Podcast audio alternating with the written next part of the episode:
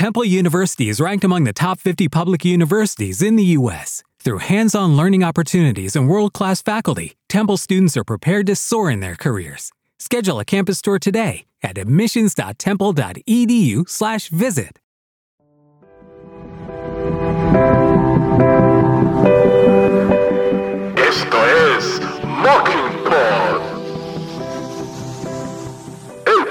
que te trae lo mejor de cine y series de la mano de Doc Farther.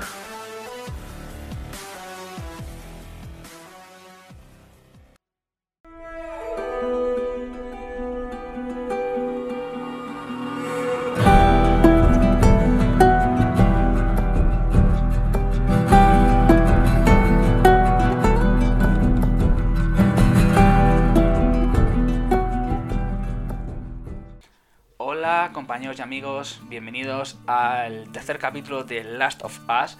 Es un capítulo que todo el mundo ha dicho que es, bueno, hecho es el mejor de la historia de las series. Mm, Discrepo un poco, pero creo que el mejor, según mis compañeros que han visto la serie completa, creo que es el mejor. Vele, bienvenido a The Last of Us. ¿Tú piensas que este capítulo puede ser el mejor de toda la primera temporada? Yo de momento sí, ¿eh? creo que es bastante intenso. Pues muy buenas, amigos Mokines. Un placer acostar otra vez aquí contigo, Doc. Un placer. Y esta serie, pues me está fascinando, ¿no? Está encantando, ¿no? Tenemos a Pedro Pascal. ¿Qué serie que hace? Se convierte en un seriot como todos los que ha salido antaño. En Juego de Tronos, en Narcos, en Mandalorian. Siempre que hace una serie este tío se convierte en un seriote y a mí me está encantando. Y este capítulo, tío, la ambientación, la fotografía, la historia, me ha parecido tan bonita y tan emotiva que, joder, me ha emocionado y de momento sí que es el que más cosas me ha sugerido este capítulo. De los tres que llevamos es el que más me ha gustado, efectivamente. Yo me supongo que a ti también te habrá encantado, porque te conozco que eres un romanticón y seguro que te ha encantado. La verdad que sí. A ver, muchos compañeros han dicho que han llorado. Ay, yo no he llorado porque no me ha salido en ese momento. No digo porque el capítulo sea malo o sea menor, pero el capítulo se me ha parecido muy bonito que se refleje, porque luego cuando entremos a la sección de consecuencias de, un- de consecuencias de una infección lo comentaremos, las diferencias que hay, como estamos haciendo en cada capítulo con el videojuego, que se habla abiertamente y creo que se refleja de una forma muy bonita una relación LGTB en un mundo pues, que no será la que no será la última ahí lo dejo porque por ahí tengo ciertos rumores eh, ciertos rumores de otro personaje pero tendremos que esperar un capítulo más. Eh, vele como te no yo, yo es que bueno como bicheo un poco algunas cosas porque mi hermano ha jugado el videojuego algunas cosas las medios eh pero puede que le veamos si no esta primera temporada en el Last of Us parte 2 pero parece que se puede insinuar algún, algún tipo de relación más pero bueno lo dejaré ahí vamos a ver del capítulo Long Long Time. El capítulo que Vele ha durado una hora y veinte, más o menos, según me ha parecido. Es un capítulo que se centra en una sola localización. Entonces entended, chicos, que vamos a enfocar este capítulo de otra manera. Porque no sucede, casi nada sucede en una misma situación con un flashback. Algunos se han quejado, ahora comentaremos porque yo no estoy de acuerdo con la queja. Entonces vamos a la sección. Esto es de una pandemia.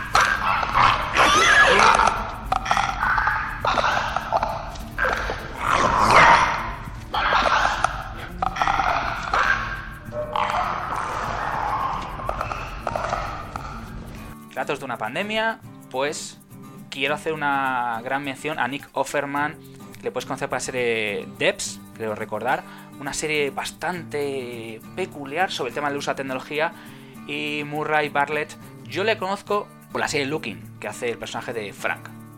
Eh, Nick Offerman hará de Bill. Y bueno, vamos a ver cómo a 16 kilómetros del oeste de Boston, pues Joel y Ellie van a pedir ayuda. Sí, Nico Ferman sí que le he visto en series como Pan y Tommy, que vi el año pasado y me gustó muchísimo.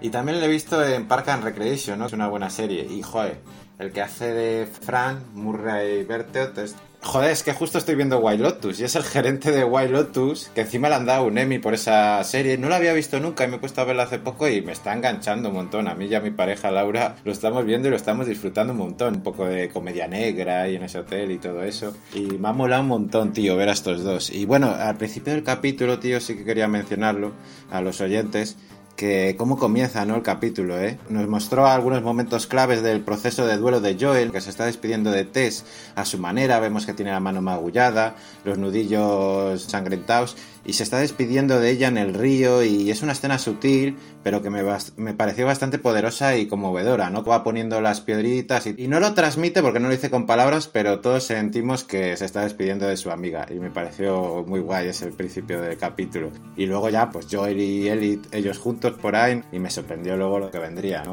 Ese flashback no me lo esperaba y me sorprendió un montón. Pues vamos a ver viaje a 5 horas a pie y vamos a ver varias cosas, por ejemplo. Uno, por un lado, que Eli ha preguntado a George por la cicatriz. Parece que se enfrentó a alguien. Esto puede que sea importante. Todavía no, no lo han mostrado. Vemos un guiño que a mí me choca un poco y también quiero preguntárselo a los oyentes. Eli realmente no ha conocido los aviones. Los coches parece que tampoco. Pero sí conoce la máquina de arcade cuando entran a este colmado, digámoslo así, o supermercado americano, en el que vamos a ver, vamos a ver, un juego en el que, por favor, Bele y yo hemos sido super fans. Yo yo he llegado a jugar a este, a ese juego en particular. Jugué a juegos un poquito eh, primigenios, los primeros, porque el Mortal Kombat 11, yo lo siento, sé que existe. Yo iba a jugar al Mortal Kombat 1, 2 y 3 en la Super Nintendo. Había que hacer los trucos para hacer los Fatality, además hace referencia Eli pues cuenta, mira, había uno que se metía adentro y le arrancaba el cuerpo. Hay una película en HBO Max, qué casualidad. No sé si es un guiño encubierto, porque la película de HBO. Hay una película que salió recientemente sobre una nueva trilogía. Yo vi las dos de Mortal Kombat. W.S. Anderson, el de Resident Evil. La primera está muy bien, la segunda es bastante indiscutible con el gran Christopher Lambert. Hizo gracia a ti, no sé si te retrotrajo a esos momentos de a mí, bueno, yo soy de esa época y bueno, yo la flipé cuando veo que va a una máquina arcade Mortal Kombat, que estuve mirando, pero no se veía muy bien porque estaba muy oscuro. No sé si era Mortal Kombat 2 o Mortal Kombat 11, como has dicho, porque hay dos palitos. Entonces, 11. ¿Es, el 11? Vale, sí, vale. Es 11. No tenía es ni idea. Así que para que vean, Pero no sí que menciona Mielina, que es, eh, que es una personaje que le mola mucho. Dice, se los tragaba y escupía los huesos y tal. Y me ha molado un montón, hombre. Si hubiese funcionado, hubiese sido la hostia. Pero no, está muy bien ese detalle, tío. A mí me gustó un montón. Y bueno, pues vamos a ver cómo. Joel todavía no confía en Ellie. En el final del capítulo ya veremos que va a cambiar. Y según me ha parecido ver que los siguientes cambiará la relación no me estoy refiriendo al juego, estoy refiriendo a lo que yo estoy viendo. Él, tú has contado muy bien, en ese momento de luto, Ana Thor, comentábamos ese cambio, ya dijimos, además que Bele también lo comentó, discutirle, discutirle, bueno, ya lo dijimos, y entonces, claro, ellos tienen que conseguir munición. Y me encanta porque tiene un rifle de asalto y le dice que no, que lo dejan porque no tiene más munición y es una pérdida de tiempo. Ahí ves que es inteligente. Yo me llevo las armas y las armas pesan, las armas te hacen ir más despacio. Porque ahora mismo no tienen otro transporte. El rifle de asalto que tiene pesa mucho. Entonces vemos cómo realmente. Yo estoy viendo que Eli le va a liar. Si oyes algo, me avisas. Y entonces encuentra la trampilla. Baja la trampilla encuentra tampones, porque si veis que son tampones de perla, eso no es una marca, son tampones de tipo perla. Esto actualmente las mujeres que utilicen pues ese tipo de tampax lo sabrán. Y entonces me parece curioso porque dices tú, bien, vale, se preocupa por la higiene, que luego haremos un momento de higiene, momento date una ducha, que eso está bastante gracioso. Y creo que a Belle y a mí nos impactó cuando vimos a un infectado que está infectado, no tiene el Cordyceps todavía, no tiene lo que bien comentó él ese momento coliflor en la cabeza, no, todavía no llega a ese grado, pero si vemos eso, entonces yo ahí Bele, yo sabía que el personaje eh, estaba atrapado, pero no pensaba que Eli le fuera a matar, es como que lo tiene algo metido dentro, como que tiene ira adentro, porque clavar el cuchillo dije, va a pasar de Eli y le deja. No, al final te das cuenta que le mata. Deja muy bien el juego, que yo me meto bien en el ambiente, es la ambientación. A Eli que baja por ese sótano. Yo estoy en tensión cuando estoy viendo estas escenas, que hay muchas en esta serie de Last of Us. Entonces la veo bajar, tengo miedo por ella, veo que pone el cubo, que digo, bien, ha puesto el cubo por si tiene que salir corriendo, pues subir para arriba rápido de esa trampa donde te estás metiendo, encuentra los tampas y luego oye los ruidos y oye, la actriz pone unas caras que joder, nos lo expresa muy bien, a mí me acojonó ahí cuando oyó el ruidito y vemos a este hombre que dices, como bien dices, es medio coliflor todavía, como que se está metamorfoseando, por así decirlo, y se acerca y no lo vi un poco como rabia, ¿no? Vi un poco al principio como investigación, me sorprendió ella cuando saca la navaja a pasear, pero luego le raja un poco, se ve un poco el hongo, la bacteria esta que está saliendo por la raja que le acaba de hacer Eli, y luego ya lo vi un poco como compasión, que se supone que ese hombre estaría ya atrapado, muerto, y entonces como que un poco asqueada o por compasión coge y le clava la navaja para acabar con su sufrimiento, porque no va a salir, está enterrada por unas piedras. Sí, totalmente de acuerdo. Entonces, yo eh, sí quiero compartirlo. Si los oyentes luego han visto otra cosa, sí, eh, yo comparto contigo que pues empiezo más una investigación para ver en qué fase está. Yo entiendo más porque está en un proceso de cambio. Luego comentaremos muy bien qué es lo que sucede y vamos a dar algún tipo de información, que lo estoy comentando con Bele fuera de micro, porque han hablado de, cómo la harina se puede transformar en el hongo, pero mm, hemos considerado que es un poco engorroso. Para dar una clase en biología, pues como que va a ser que no, porque lo comentan. No, decirlo porque si buscas información, te explican cómo la harina y cómo el pan, cuando tú dejas varios días, esto es una cosa sencilla, cuando tú dejas varios días, pues digamos que la atmósfera lo que hace es que se estropee, que salga ese moho verde o hongos. En este caso, porque convivimos con bacterias. O sea, no es algo raro, lo han dicho en muchas películas. Pongo el ejemplo del incidente y lo explica muy bien, que lo dijo muy bien Bele. En el capítulo 1 le explicaba muy bien. Entonces, bueno, pues vamos a ver que Eli realmente vive una sociedad, y pongo el ejemplo de cuenta de la criada, muy controlada, porque le dice una cosa que es bastante sorprendente le empieza a decir Eli, le empieza a hablar Eli de cosas, le va a hablar de fusaje del avión y le dice que la información que tiene es usada en el colegio del Fedra. Recordamos este gobierno, para mí, autoritario, no sabemos todavía qué tipo de gobierno. Yo pongo autoritario, puede ser un gobierno teocrático. No sé, ¿vale? Todavía no tengo tanta información porque no lo han dado y creo que en el videojuego. Creo que sí, ¿eh? porque hay una parte del capítulo, Fran y Bill comentan algo así como los nazis ahora son los que gobiernan estos. Entonces yo creo que vas bien encaminado, autoritario, nazi, fascista, como lo quieras llamar. Como concepto de lo que es la, la transformación de los hongos, te hablan, además de una conversación, que empieza un paseo, van a ver un fuselaje, y, es lo que digo, que me chocaba un poco, esos oyentes me pueden aclarar, que Eli conozca el Mortal Kombat, pero no, ha visto un avión, no conozca lo que son los coches, el, a ver, que yo no conozco todo tipo de coches, ni el que se llevan tampoco, pero que no había subido en un avión, que conozca una máquina recreativa, a ver, puedo entenderlo que en el colegio les tengan metidas máquinas recreativas, pero bueno, es una duda que me ha quedado. Ser. Si alguien podría me resuelve, ser, podría ser, pero sí que te entiendo que dices, joder, pues si no ha conocido un avión volando ni cosas así modernas, ¿cómo conoces eso tan viejo, no? Podría ser, no sé, podemos darle un voto así de confianza de que en su colegio de Fedra pues habría alguna maquinita de antaño. Mm, además, de una conversación que, además, fuera de micro, incluso con, bueno, nuestros compañeros de las In Train de Marcianos, pues también lo estábamos diciendo como por ejemplo vemos el cambio de la sociedad y todo esto se provoca, que además te lo dicen de forma muy clara, y aquí vemos cómo se provoca una pandemia.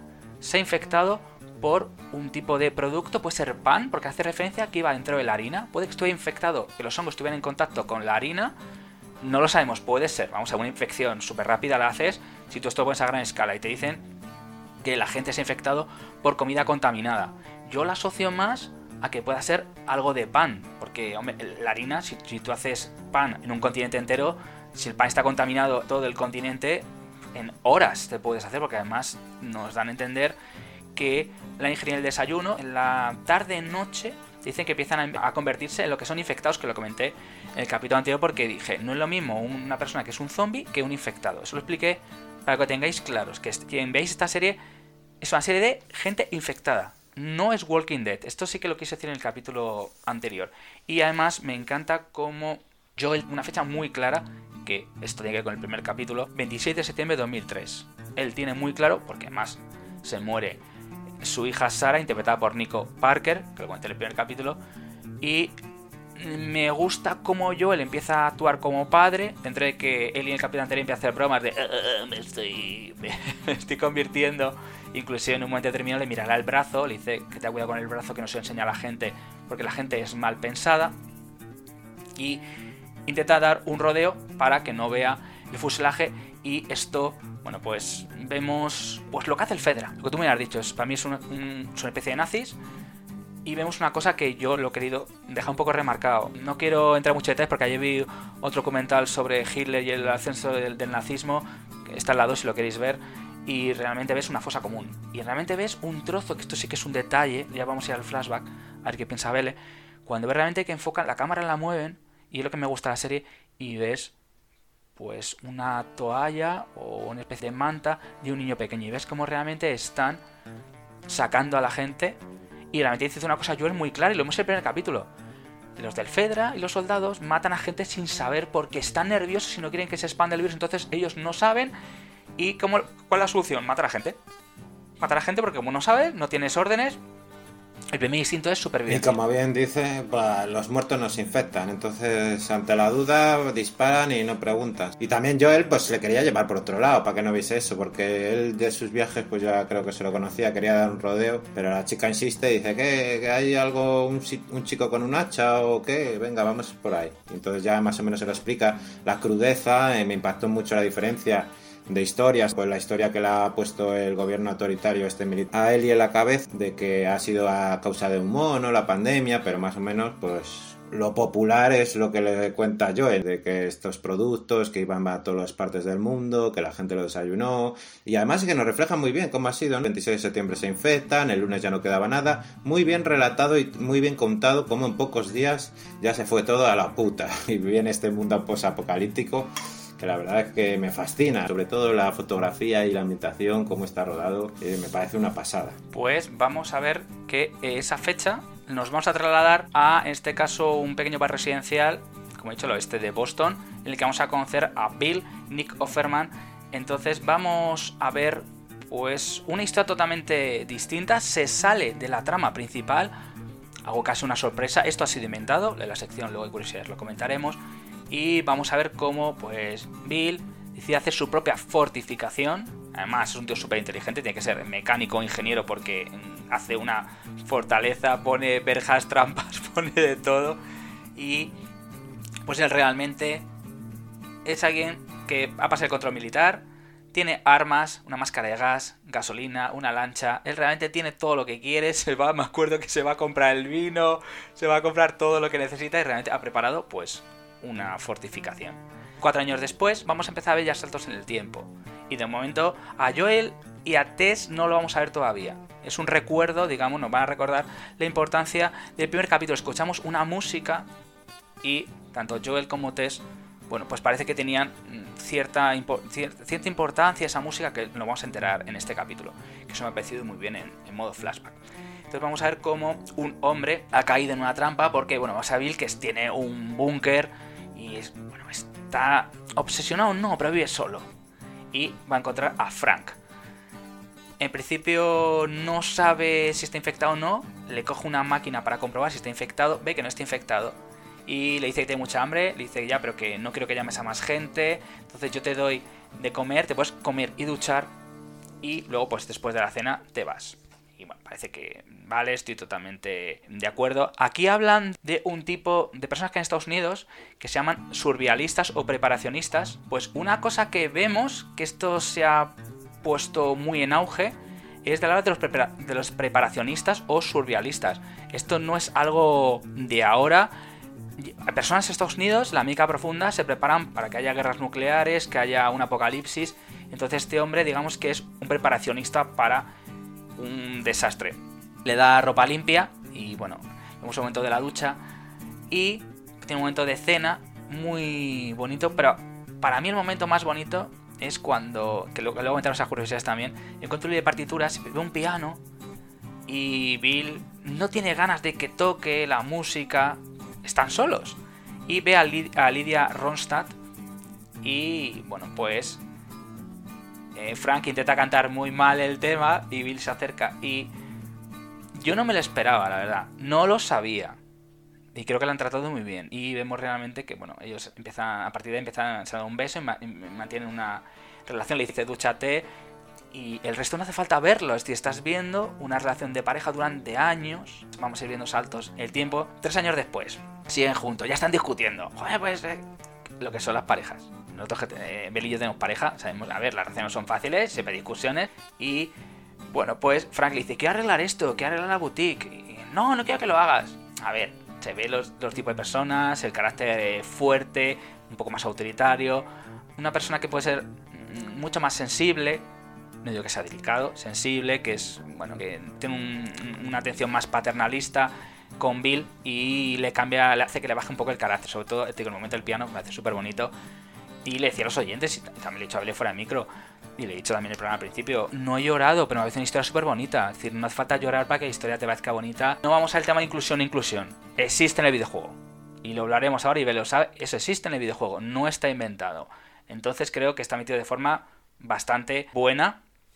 Y bueno, pues la verdad que no me esperaba. Y entonces, pues reciben una llamada por radio de quién, señoras y señores, de Joel y Tess claro, todo esto no entendíamos porque en el primer capítulo escuchamos una serie de canciones y ya lo expliqué en el primer capítulo. Si es una canción de 60, estamos bien. Los 80 es que estamos en peligro, que luego veremos que utilizan la canción de los 80 porque les, le van a atacar los saqueadores que todavía en principio no los hemos visto. Además, Fran se lo dice en un momento a Tess, dice, vamos a inventarnos un código. Parece una maravilla, esta historia me ha encantado, tío, meter una historia así, como bien dice el capítulo, mucho, mucho tiempo, todo condensado, cómo va dando estos saltos. Y cuando había este personajazo, que es el gerente de White Lotus, que justo la estoy viendo, no sé si has visto tu White Lotus, Doc. Sí, la has visto pues joder, digo, hostia, que, no puede ser. O sea, esta semana que empezó Wild Lotus, ahora sale este hombre aquí. Y lo que dices tú, pues tienen dos formas de ser muy diferentes, ¿no? Pero que se complementan. Como que uno está más encerrado en sí mismo, incluso hay un momento que están cenando con Tess y con Joel, que le dicen, este hombre es esquizofrénico, siempre está aquí con el arma. Como que uno es muy protector, se tiene unas reglas, que por eso ha sobrevivido tanto tiempo, que es autosuficiente. Y el otro, pues es un poco disfrutar, ¿no? De estos pequeños momentos, ya que están solos, Y entonces le cambia el carácter a uno y el otro le cambia al otro y se combina muy bien. Y a mí me ha parecido una historia extraordinaria y me ha sorprendido luego viendo el escenar ahí tranquilamente, cómo hablaban las cosas, de cambiarse cosas. Uno que está más encerrado en sí mismo, que no quiere. Si hablamos con gente, la vamos a liar. Si vamos a tener problemas y no se despista y te atacan por aquí o por allá. Pero bueno, yo él ya se lo comenta, le dice: La verja esta está vieja, te la puedo cambiar, te puedo mandar a la alambrada.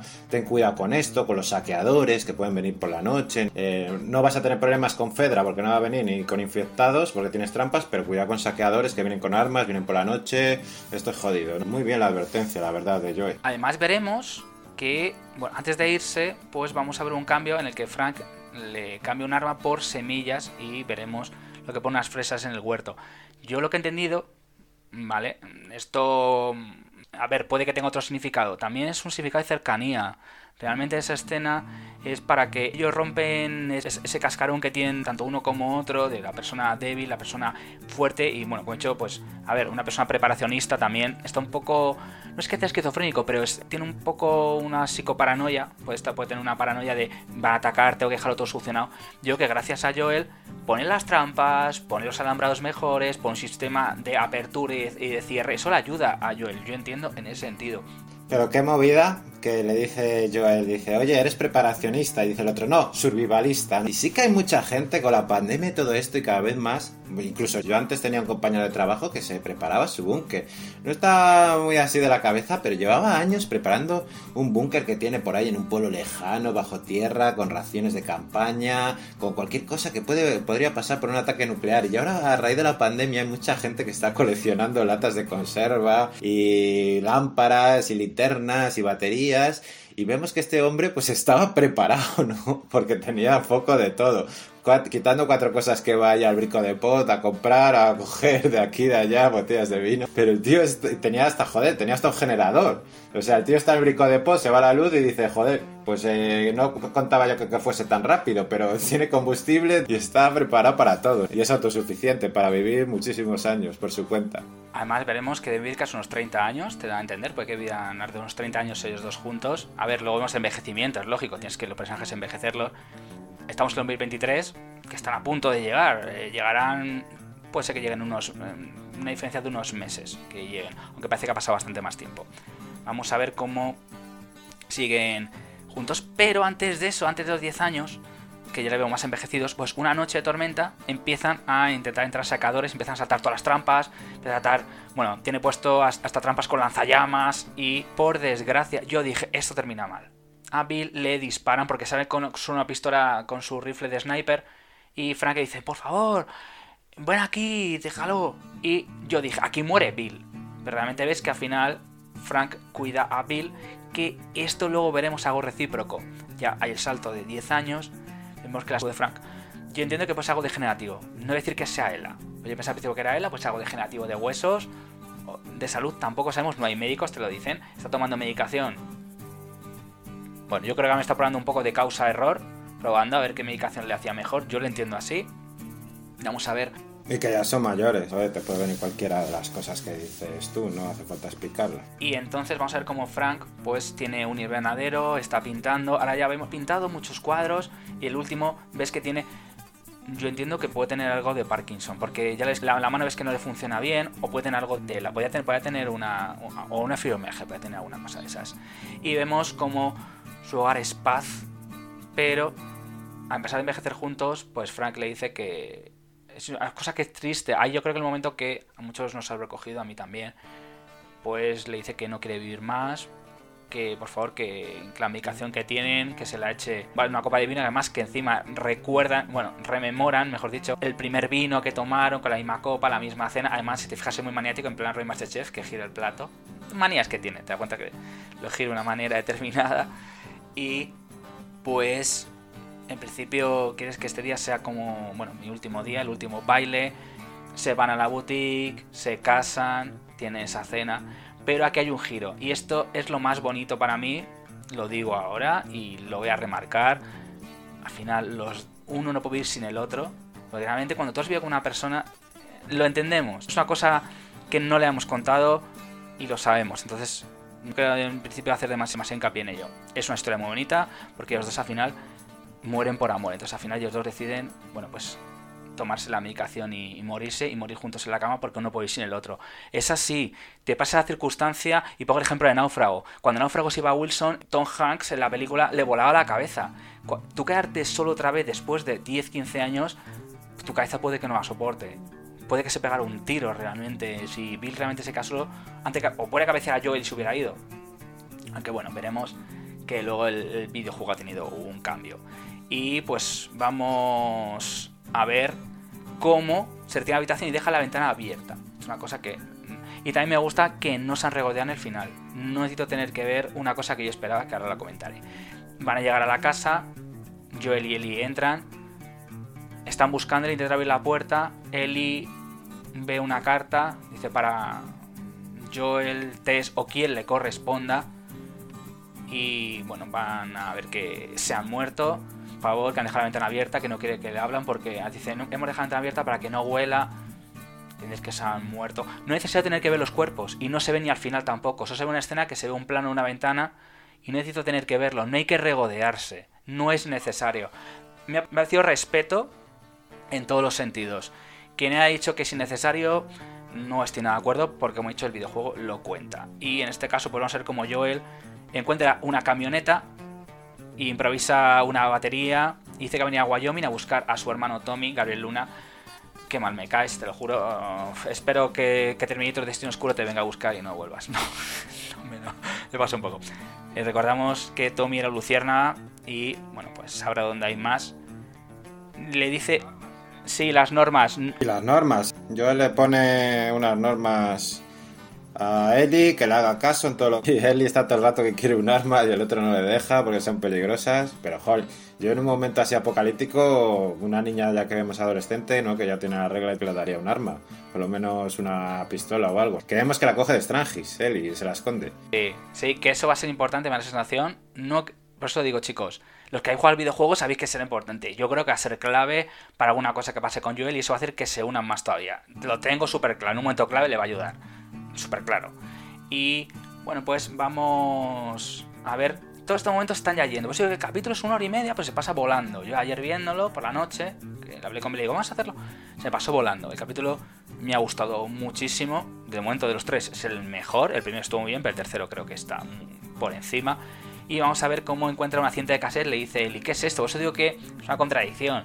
Conoce las recreativas, pero no conoce lo que es un avión y no conoce lo que es una cinta de cassette. Nosotros que somos talluditos, pues lo sabemos y pone la canción que casualidad de Linda Ronstadt que unió a Bill Frank y decide la va a quitar. No, no la quites. Lo único que quiero es que no hables de Tess y le dice pues que tiene que hacerle caso. Deja la mochila detrás con la pistola que ha conseguido porque ha abierto un buró y ha visto que había una pistola. Él le que una pistola y dice no. Con todo este armamento, que no sé por qué no se llama más armamento. Si alguien me dice que en el juego se llama más armamento, genial, pero yo me he llevado más armamento. Pero bueno, son, son decisiones de guion o de la serie, porque lo han decidido así. Y vamos a ver cómo salen del coche con la vez electrificada. La cámara retrocede lo que he dicho y ve la habitación y la ventana se queda abierta. No tengo que ver nada más. Y el capítulo terminaría. Pues digo que tampoco el capítulo nada más, pero el capítulo ha sido bastante intenso. No sé si quieres comentar alguna cosa más o pasamos a, a las curiosidades, ¿vale? Lo que tú digas. Nada, me ha parecido un capitulazo muy precioso de principio a fin eh, cómo está contado todo, cómo está relatado todo. Los cambios de tiempo, saltos temporales están muy bien metidos, todos. No te pierdes en ningún momento. Sabes que estás en el 2003, en el 2013, lo que va pasando. Luego cuando vuelves no te lías en ningún momento. Así que está muy bien rodado. sobre todo los planos, esto de, la ventana así alejándose, la música. Me parece un cierre perfecto, ¿eh? La verdad es que se ve mucho nivel aquí, ¿eh? O sea, los de HBO hacen buenas series, pero aquí se ve que esta serie la están haciendo muy bien. Y yo que me alegro y, mira que no soy fan del juego, he jugado muy poco a este juego, pero los que son fan del videojuego la deben de estar gozando. Y yo la gozo y no soy fan, así que imagínate ellos. Imagínate tú y yo el nivel que tenemos que me, que, me a ti ya como miembro oficial, así que te imagínate, ya que más puedo pedir, es un Ferrari, pero no me gusta porque corre muy deprisa. Pues vamos a pasar a la sección consecuencias de una infección.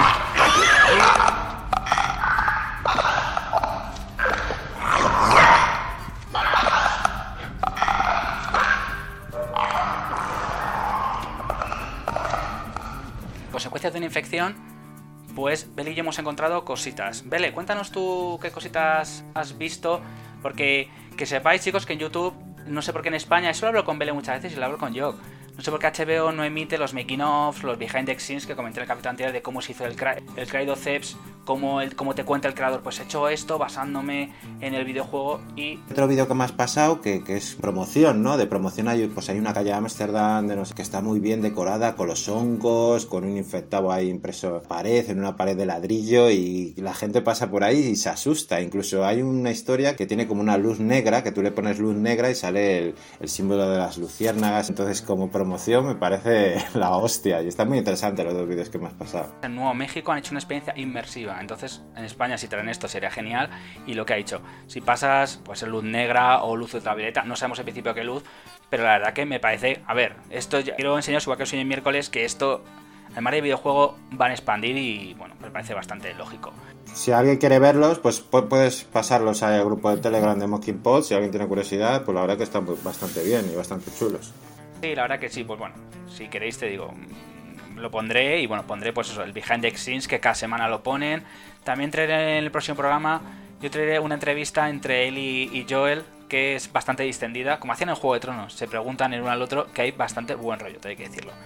Vamos a hablar de la comparativa entre el juego y la serie, ¿vale? Porque, bueno, pues hay que decir que realmente Bill se va a encontrar con Joel y le va a explicar toda la situación. No, se va a llegar a encontrar después. Le va a explicar la situación. Entonces, la relación entre Billy y Frank en el juego, porque esta información la he estado buscando, te cuentan que tiene una relación maravillosa.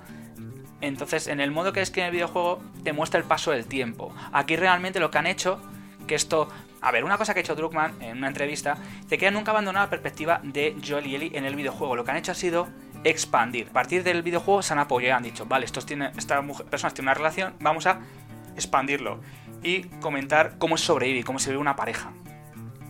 Entonces, la conversación que mantiene, en este caso, Billy y Joel, que se dedican a buscar una batería, en la serie no, en la serie la batería está ya con el coche y ya se soluciona, que es la famosa duda y, bueno, diatriba o problema que tenía en este caso Joel y Ellie.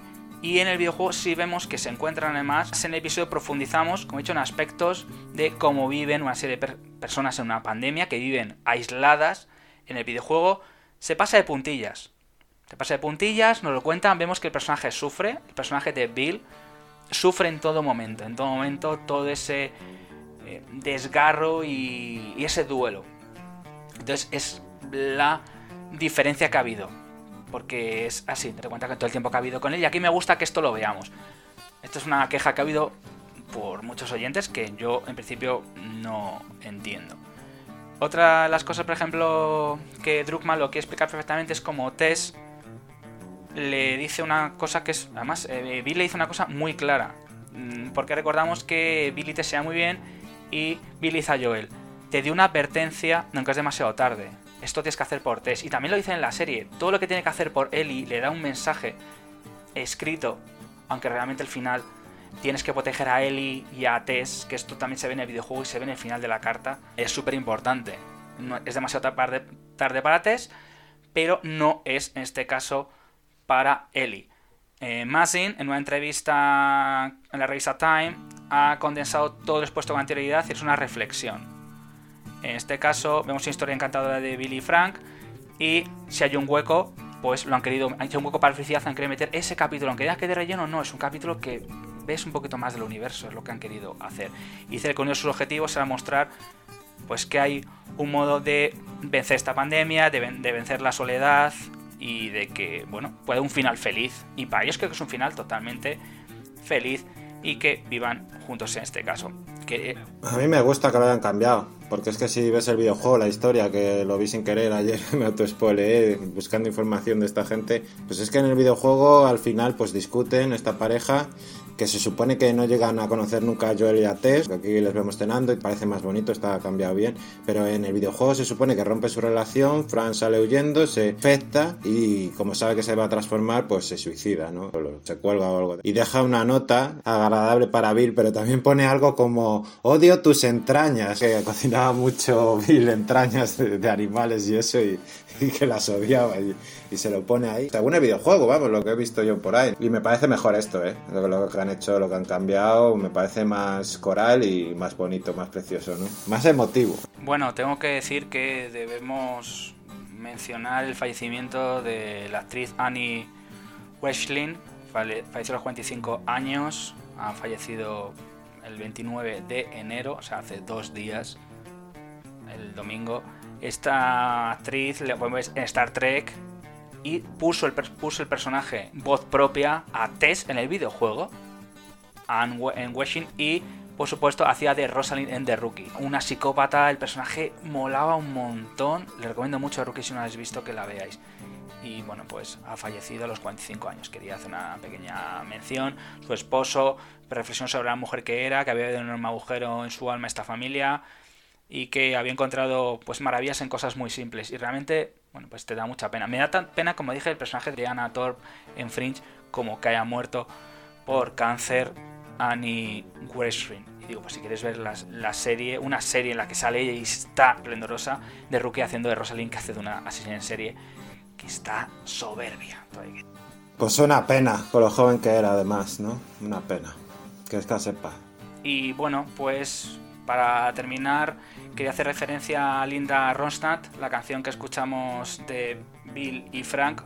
Vemos esa bella historia, dicho, que te deja con el corazón un poquito triste y compungido. Y la canción que les une en este caso, la canción es Long Long Time, como el título de nuestro capítulo. Y es un tema que la cantante estadounidense publicó de, de música folk en el año 70 como single dentro de su segundo álbum Silk eh, Burst. También se para el título del episodio, como he dicho antes, escrito por Craig Matson y dirigido por Peter Hoare. En este caso, comenta, en este caso nuestra cantante, Linda Rostand, que no quería que la canción estuviera machacada ni fuera demasiado popular, tampoco quería que fuera desconocida ni forzada. El showrunner en este caso de la serie pues dice que escribió a su amigo Seth Rudetsky, conocido como locutor de radio musical, y le dijo lo que necesitaba. Y le respondió que tenía que utilizar Linda Rostand para la historia que pretendían. Y bueno, pues Seth Rudetsky le dio las gracias, y sobre todo por ser culpable de llorar cuando escuchaba la canción. Además, un sentimiento eh, muy triste y muy fútil de la sociedad, de la soledad perpetua. Y que. Me pones, en las notas que me has pasado, me pones aquí que la canción esa sonaba también en el coche fantástico, Morir de pie. Pero bueno, todos lo recordaremos por este, este gran capítulo, ¿no? En la historia de Billy Frank. Me parece precioso, Y bueno, pues hay que decir que fue escrita por Gary White, y bueno, pues que fue un de los éxitos de Linda Rostan. Sí, la verdad que sí, pues también quería comentarlo que también fue sonado en el coche fantástico y bueno, a ver si la escuchas, la canción es súper bonita, la verdad, y no podemos comentar nada más y nada menos. En, las curiosidades, pues bueno, hemos traído cosillas, la comparativa, como bien ha dicho Bele. Y vamos, ahora sin más demora, a la sección Ratos de los supervivientes.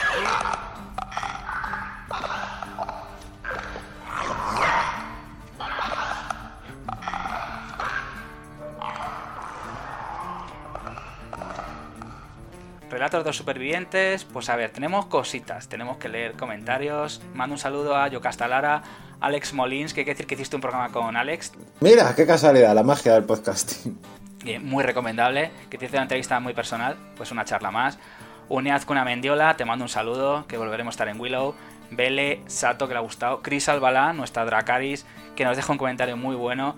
Elena Mariolo-BS, que le gusta mucho el programa y nos sigue. Doc Farder, mira, además Alex Molins por, por, doble, por doble sitio, digamos, porque también le ha gustado a través del programa pues una charla más y sus compañeros. Y Gloria Harker, que te mando un saludo, que nos está siguiendo en las redes sociales. Bueno, tenemos comentarios. Empiezo por mi compi que está aquí, por favor. Programa amigo. Me ha encantado. Enhorabuena, crack. La serie me está encantando. A ver si para siguiente grabamos. Pues mira, eh, aquí estás. Ahí está, ahí está. Y bueno, pues para mí es un placer que tras La Casa del Dragón hayas vuelto a primera, primera línea. Bueno, no tengo que decir a los oyentes, la verdad, saben la relación que tenemos. Y para mí, en serio, es un lujazo. Yo te ofrecí te dije, mira, si te quieres venir genial, porque que, mm, podemos llevarlo igual que La Casa del Dragón. Es decir, el mismo estilo de programa podemos llevarlo, que creo que se puede enfocar muy bien.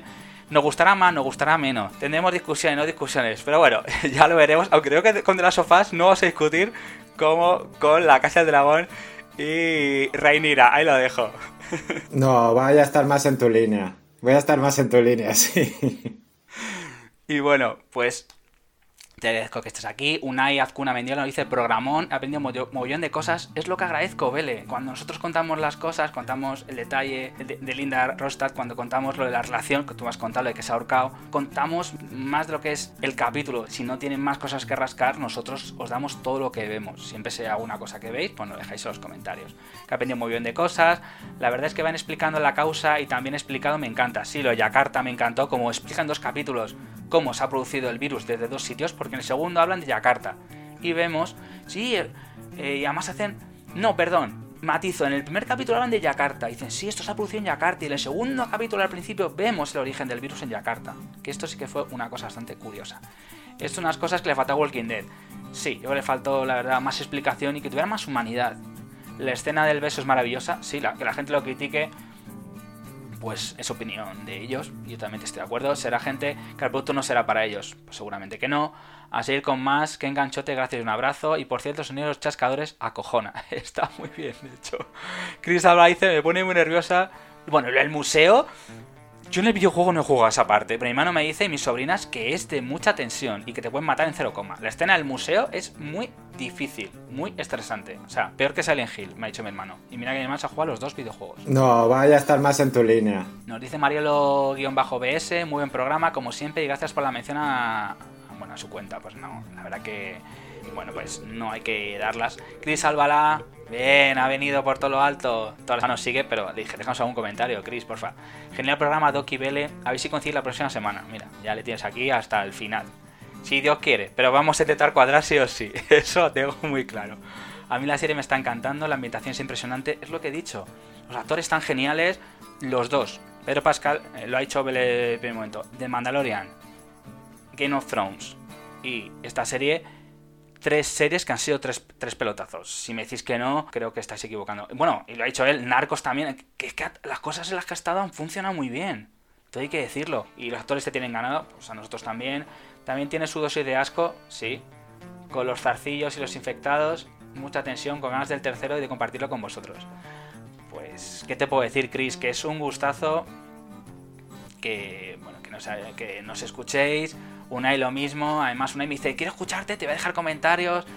Y bueno, la verdad que siempre es un gustazo que nos escuchéis. Vele, no... Muy buenas, moquines. Vengo a dejar mis impresiones sobre los capítulos emitidos hasta el momento de, de, la sofá y bueno, decir que yo vi el primer juego completo, lo vi, no lo jugué y me gustó mucho. Y bueno, la serie pues de momento está muy bien adaptada.